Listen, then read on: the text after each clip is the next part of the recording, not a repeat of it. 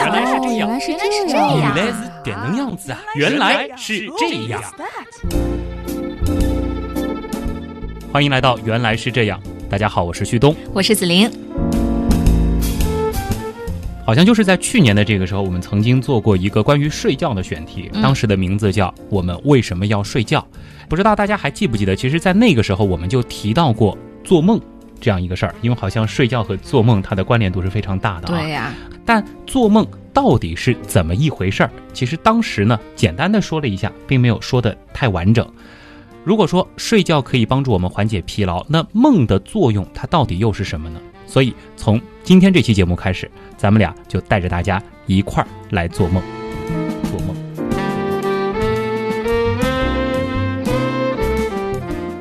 哎呀，今天要说梦啊，我感觉我整个人都像在梦游一样。这是选题太高冷了吗？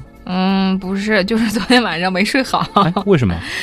就我特别会做梦，你知道吗？嗯我从小就是一个梦特别多，而且我还能记得住的人，哦所以就很多人就说好像像像浅睡眠什么的那种啊。嗯，而且我昨天晚上做了一个很长很长的梦，情节还特别的复杂，导致我一晚上都没睡好。那不是挺好的吗？情节复杂是吧？记下来写本小说，说不定还能这个大卖一下。嗯，是啊，你说的真有道理呢。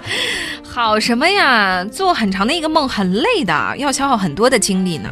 似乎好像是有点道理啊。那平时的时候，你觉得自己没做梦的时候，或者说你没有想起来前一晚上做梦的时候，你觉得睡觉睡得好吗？嗯，好像也没有。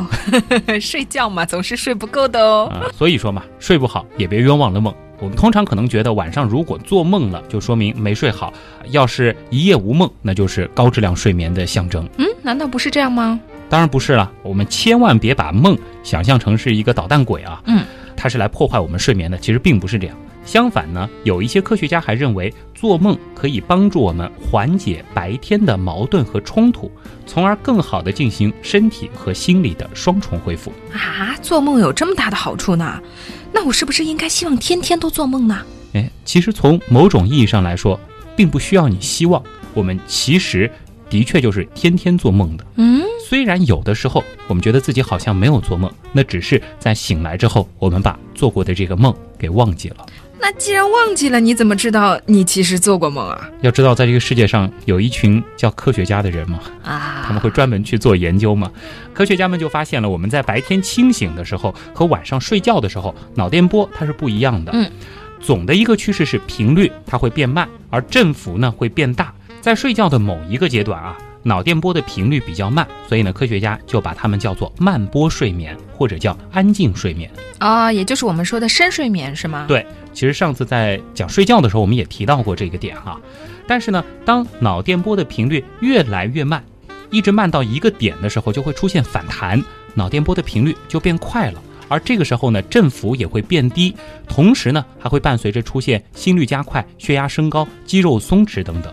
那么最奇怪的是，在这个阶段，我们的眼球会左右不停地摆动，所以呢，科学家们也非常形象地把它叫做快速眼动睡眠期，也叫快波睡眠。那么这个现象呢，是一九五三年的时候由美国芝加哥大学的两名学生发现的，一位是生理学的研究生，另外一位呢是生理学的博士。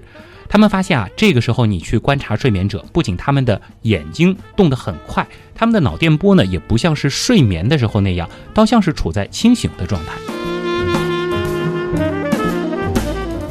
哎，我以前好像听过这个快速眼动睡眠期，而且好像说这个阶段就是我们做梦的时间，是吗？嗯，感觉挺形象的。你做梦的时候，如果说往左看，你的眼睛就在往左动，嗯，就是我觉得你会看到很多的画面嘛，在做所以梦的时候。眼睛不断的在动啊。对啊，那么绝大多数科学家其实也都是这么认为的，但因为做梦是一个非常个体的活动，你不是睡觉的那个人，所以你就不知道他究竟有没有在这个时候做梦，对吧？好玄妙的一句话。是你可以在事后问他，你刚刚有没有做梦，但很可能他自己也记不得。对呀、他自己都忘记了，那怎么办呢？研究梦很难嘛，有种死无对证的感觉啊。是呀，呃，科学家们呢也想了一个办法，具体他们是怎么做的呢？就是说，当我们观测到被试者的这个脑电波开始活跃，进入到快速眼动睡眠期的时候，直接把他们叫醒，哎呦，太残忍了。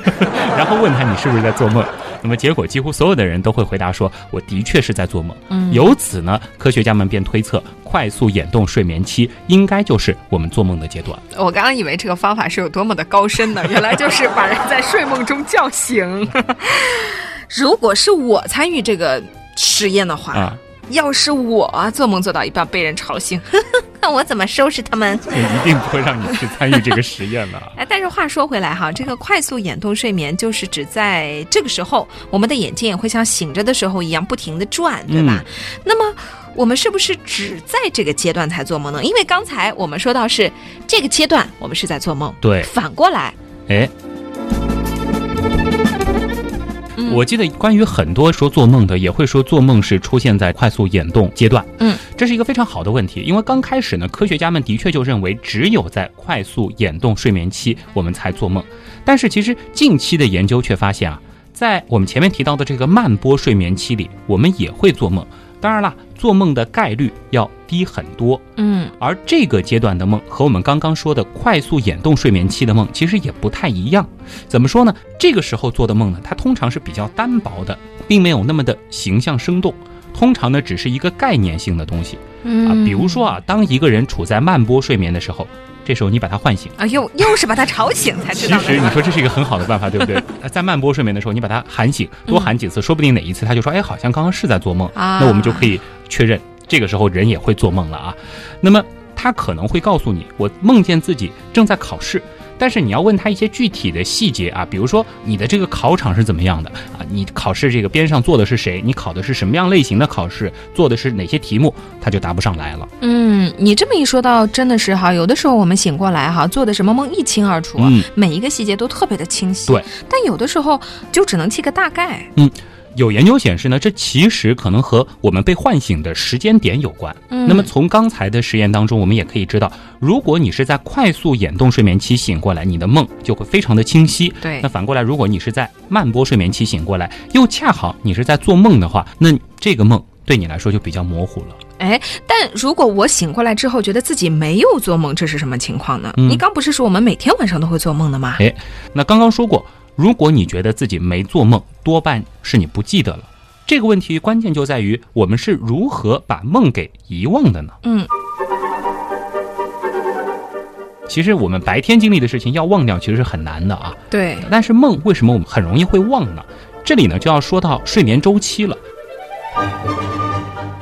那我们之前讲睡眠的时候，其实也说到过，我们睡觉的时候是慢波睡眠和快波睡眠不断的交替啊，也就是说，我们的脑电波频率呢是从快到慢，然后再从慢到快，再从快到慢，这样子循环下去。从快到慢再到快，这其实就是一个周期。通常呢，一个周期是九十分钟，一个晚上呢，我们要经历四到五个周期。那刚才其实我们也说到了，在快波或者是在慢波这两个阶段醒过来的时候，我们会发生的情况。那么，如果说我们在醒过来的这个时间点恰好是刚刚完成了一整个周期，我们会出现什么情况呢？就不记得梦了。答对了。啊，当我们自然的从快速眼动睡眠经过慢波睡眠而进入到清醒状态的时候，我们对于梦的记忆就会被抹掉。所以在这个时候你醒过来的话，你就完全不记得自己做过梦了。但是啊，要刚刚好在一个周期完成的时候醒过来，难度系数好高啊！这个得掐着秒表来啊那。还得一大堆仪器来监控一下啊。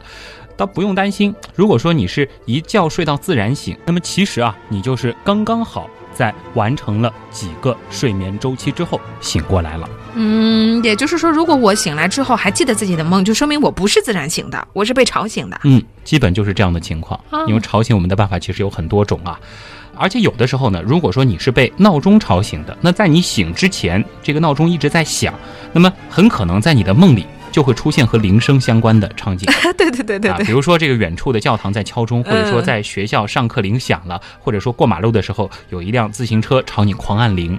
对我经常会这样，因为我是手机是闹钟嘛，嗯可能很多人都是这样哈。然后你就会梦见好像自己的手机响了，有人给你打电话，然后我就找不着手机啊，然后找了半天啊，然后你就一下醒过来，哦，发现是闹钟。闹钟，对，嗯那所以是我们听到的这个声音是会进入到我们的梦里的。对又或者啊，如果说外面正好在下大雨，把你给吵醒了，那么在你刚好做的这个梦里，就很有可能会出现和水有关的场景。哎，真的是这样吗？下次做梦的时候可以留意一下、嗯，真的可以留意一下所以我们梦里出现的东西是和我们的周围环境有关系的。嗯，这是有一定的关系，但这又并不是绝对的。那么，关于梦的含义，如何解梦，那其实我们稍后就会详细来说了。但是今天我们先要解决一个很重要的问题，那就是我们为什么会做梦？子菱，你觉得我们为什么会做梦？嗯，大部分人会说日有所思，夜有所梦，就是白天想什么东西想多了，晚上就会梦到了。嗯，这的确呢是一个比较通俗大陆的解释啊。关于为什么会做梦，不管是科学家还是哲学家，其实自古以来都非常感兴趣。关于梦的理论啊，现在就有非常非常多种，其中一种就是像你刚才所说的“日有所思，夜有所梦”，听上去也是比较合理的。他认为呢，梦可能和记忆的形成有关。记忆的形成，那就是说做梦其实是帮助我们强化记忆，不是强化，而是筛选。嗯，因为白天我们会接触到的信息非常多，那么这些信息都会输入到我们的大脑当中，但其实这里面啊有很多信息是并没有什么价值的。嗯啊，比如说你在大街上看到一辆车红色的从你面前开过，其实过一会儿可能有辆蓝色的车从你面前开过。嗯它的颜色红色，车的样子，可能还有车的品牌，在什么路上看到的，其实这些信息都会进入到你的大脑。然而，它并没有什么用。对，对我没有意义啊。也就是说呢，其实我们的大脑根本不需要花这些精力去记住它。嗯，当你晚上睡觉的时候呢，大脑就会把这些没用的信息给过滤掉。哦，这有点像垃圾分类啊。哦哦，不，不能说垃圾哈，嗯，信息分类。对，有用的就放到记住的篮子里，没用的就扔到忘记的篮子里。嗯，也有一些呢可能会放到一定要记住的篮子里还有这个篮子，这篮子里放什么？啊，比如说紫菱女神的生日啊，这是一定要记住的，是不是？对，就其实我们可能会接触到一些我们会觉得非常重要的信息，嗯或者说其实还有一些情况，你想一想，比如说你白天刚刚经历了一个非常重大的活动。啊，嗯或者说你是被某件事情感动到了，你觉得这件事我一定要记住，或者说你白天非常的兴奋，到晚上很有可能会做和白天经历相关的梦。是。哎，其实这个信息筛选理论，我记得之前在睡觉那期节目的时候也提到过的。嗯我们在睡觉的时候，大脑就在处理白天的各种信息，对对吧？这是睡觉的功能呀。那和做梦有什么关系呢？嗯因为当你在整理的时候，这些信息碎片就开始活跃起来了，同时呢会释放脉冲信号，于是呢就构成了我们的梦。不过呢，尽管梦可能在记忆的筛选当中扮演重要的角色，却和记忆能力没有多大关系。因为科学家们发现，一个脑部受过伤的人，他从此以后再也没有进入过快速眼动睡眠，但是呢，他却依然能够顺利的完成了法律学校的学习，而且呢，他的日常生活也没有任何问题。怎么理解呢？就是说，他们可能发现这样一个人，就是他大脑曾经受过伤，然后呢，他就没办法进入快速眼动睡眠，没办法经常做梦，或者说哪怕做的梦也是在深睡眠的时候做的那种记不太清楚的比较模糊的梦，但是他依然能够让他的大脑去完成这个信息碎片的筛选嗯啊。平时他的这个记忆力也并没有太大的影响。嗯，所以说梦只是记忆形成过程当中的一个副产品了。对，我们可以这样理解啊。当然了，这也只是梦的众多理论当中的一个。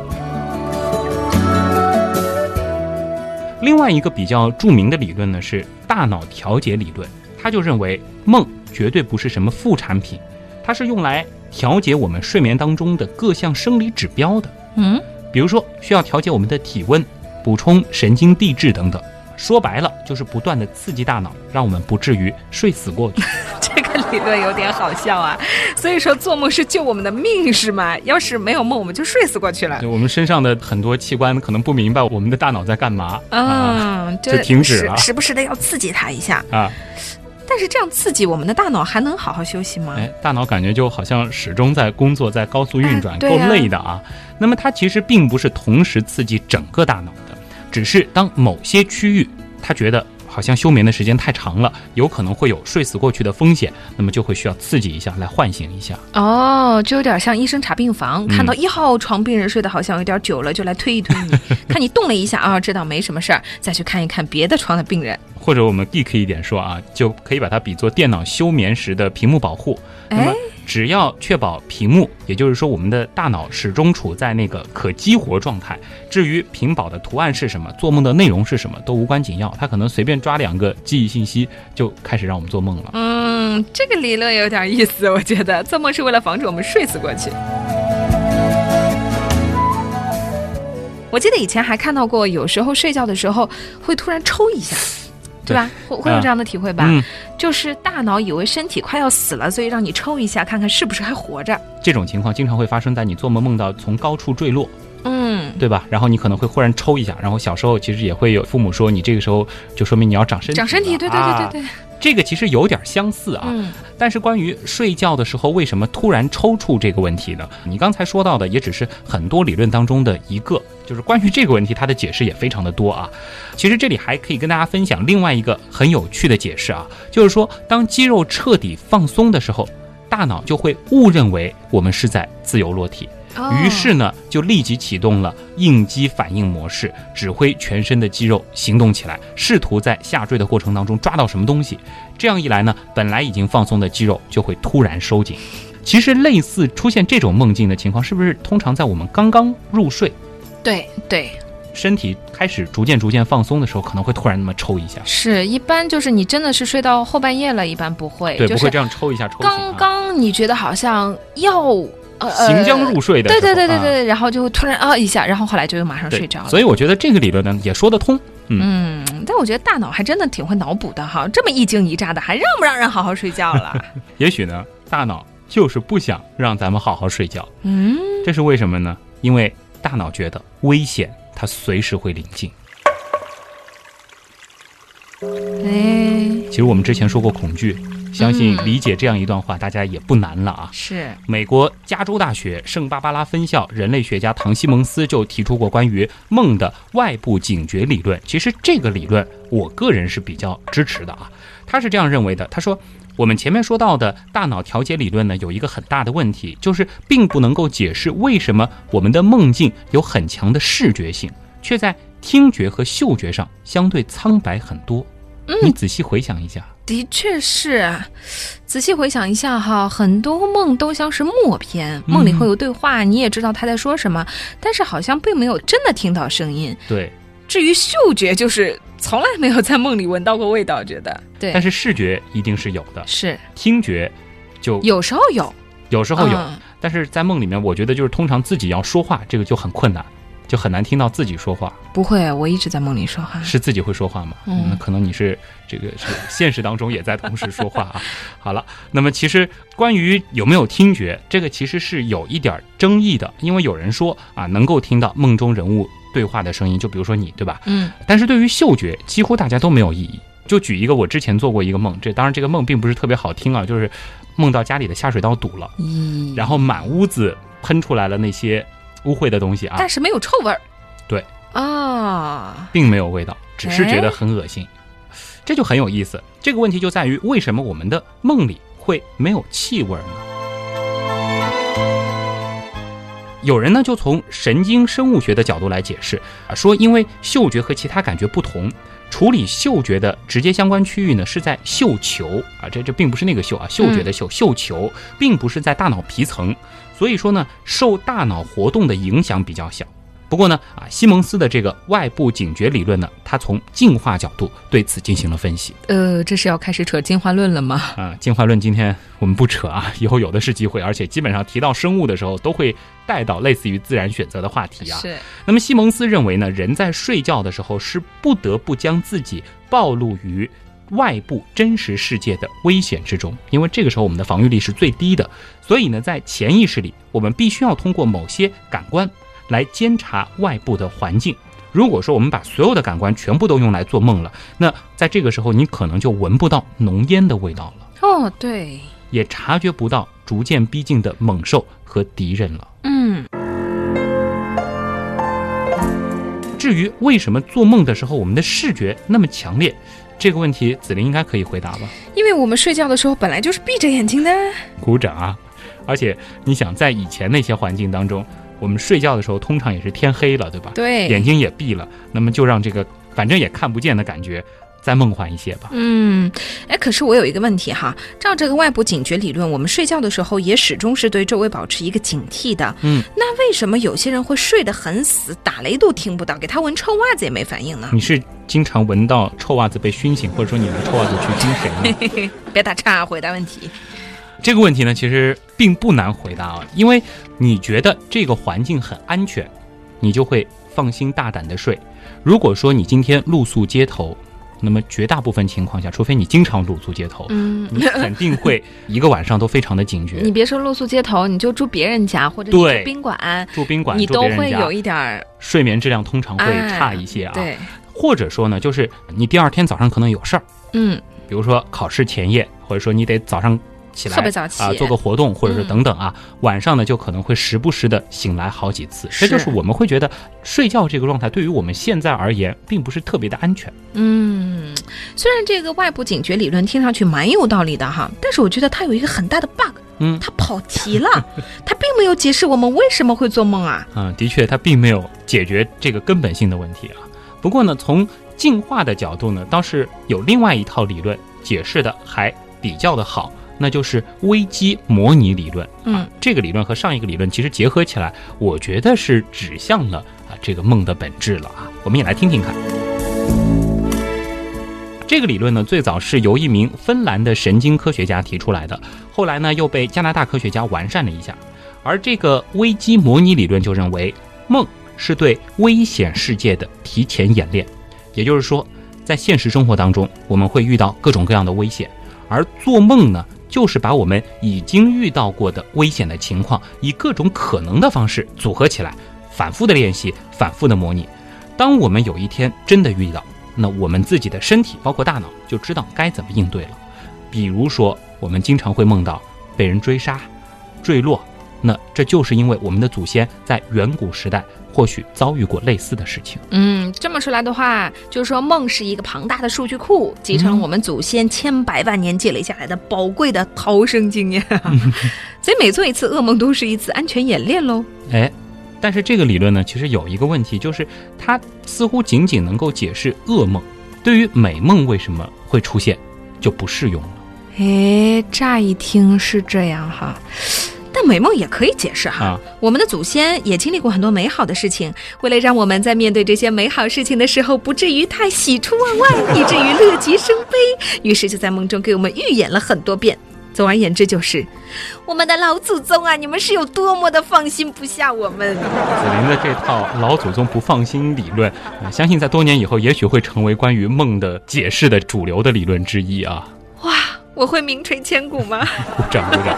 但不过你的那一半分析其实也是有点道理的啊。这样子我们就会对一些突如其来的惊喜宠辱不惊了啊，变得淡定，似乎是有些道理啊。其实哈，这些理论听上去都挺有道理的。你刚刚说了那么多，但是到底哪一种才是真正的答案呢？哎，真的啊，仔细去回味一下，感觉每一种它都说得通，但是呢，每一种它又似乎不能够解释所有的梦。嗯，所以说梦。究竟是什么？还有就是我们到底为什么要做梦？这个问题可能有些遗憾啊，就是或许在大脑的秘密被完全破解之前，关于梦的谜题，它仍然会是个谜题。哎呦，好吧，说了半天，原来是这样，就是这样。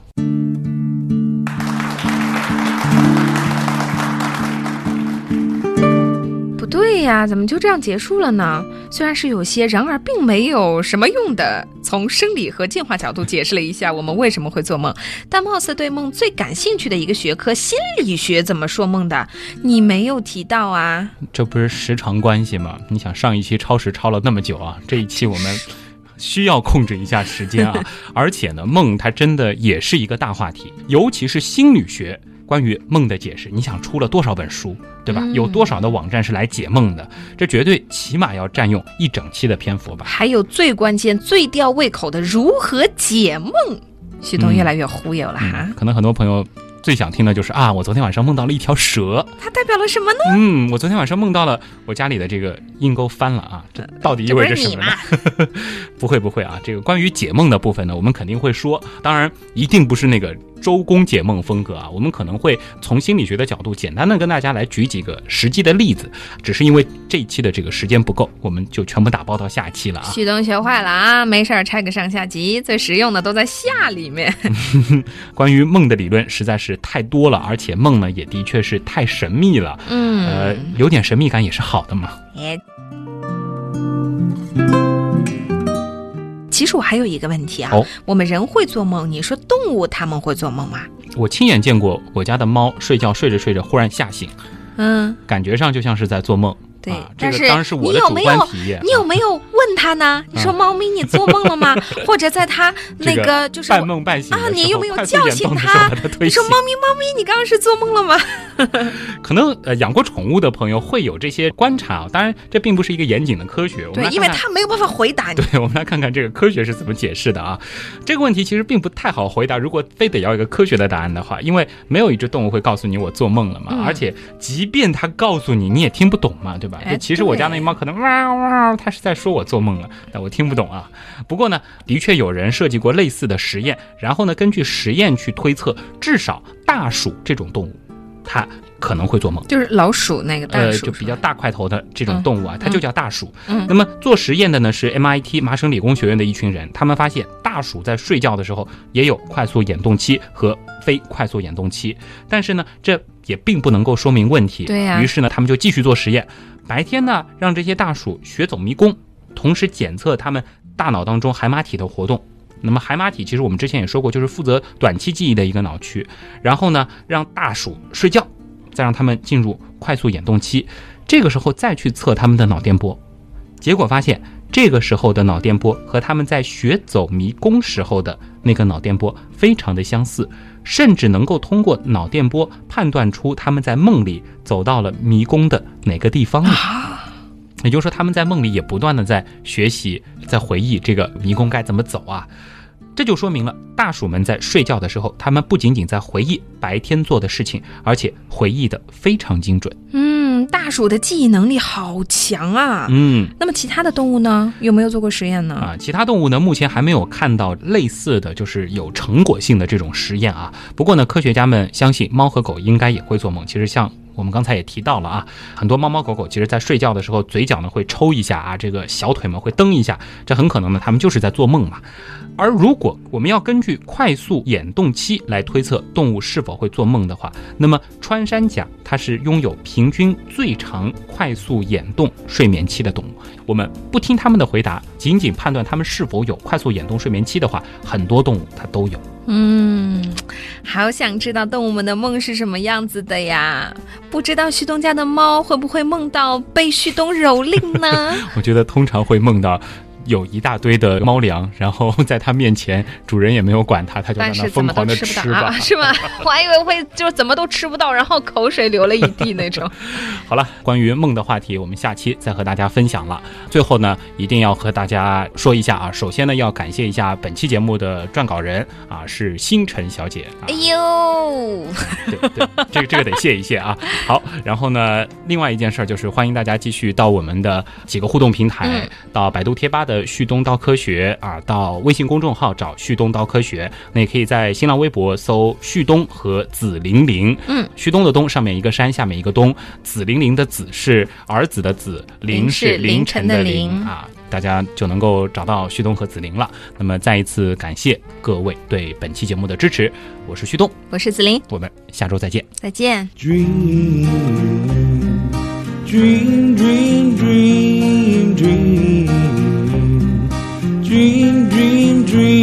when I want you in my arms when I want you and know your charms whenever I want you. All I have to do is dream. Dream, dream, dream when I feel blue in the night when I need you to hold me tight whenever I want you. All I have to do is dream. 欢迎来到原来是这样，好像就是在去年的这个时候啊，我们曾经做过一个系列的选题，叫做“我们为什么要睡觉不说我是谁吗？”啊。对我连这个都忘了。Gee whiz, I'm dreaming my life away. 这个信息筛选理论，我记得之前其实我们在睡觉那期节目当中也提到过，刚好就是说为什么要做梦啊？嗯，那么我们在睡觉的时候，啊，对对对，这是你的，我错了。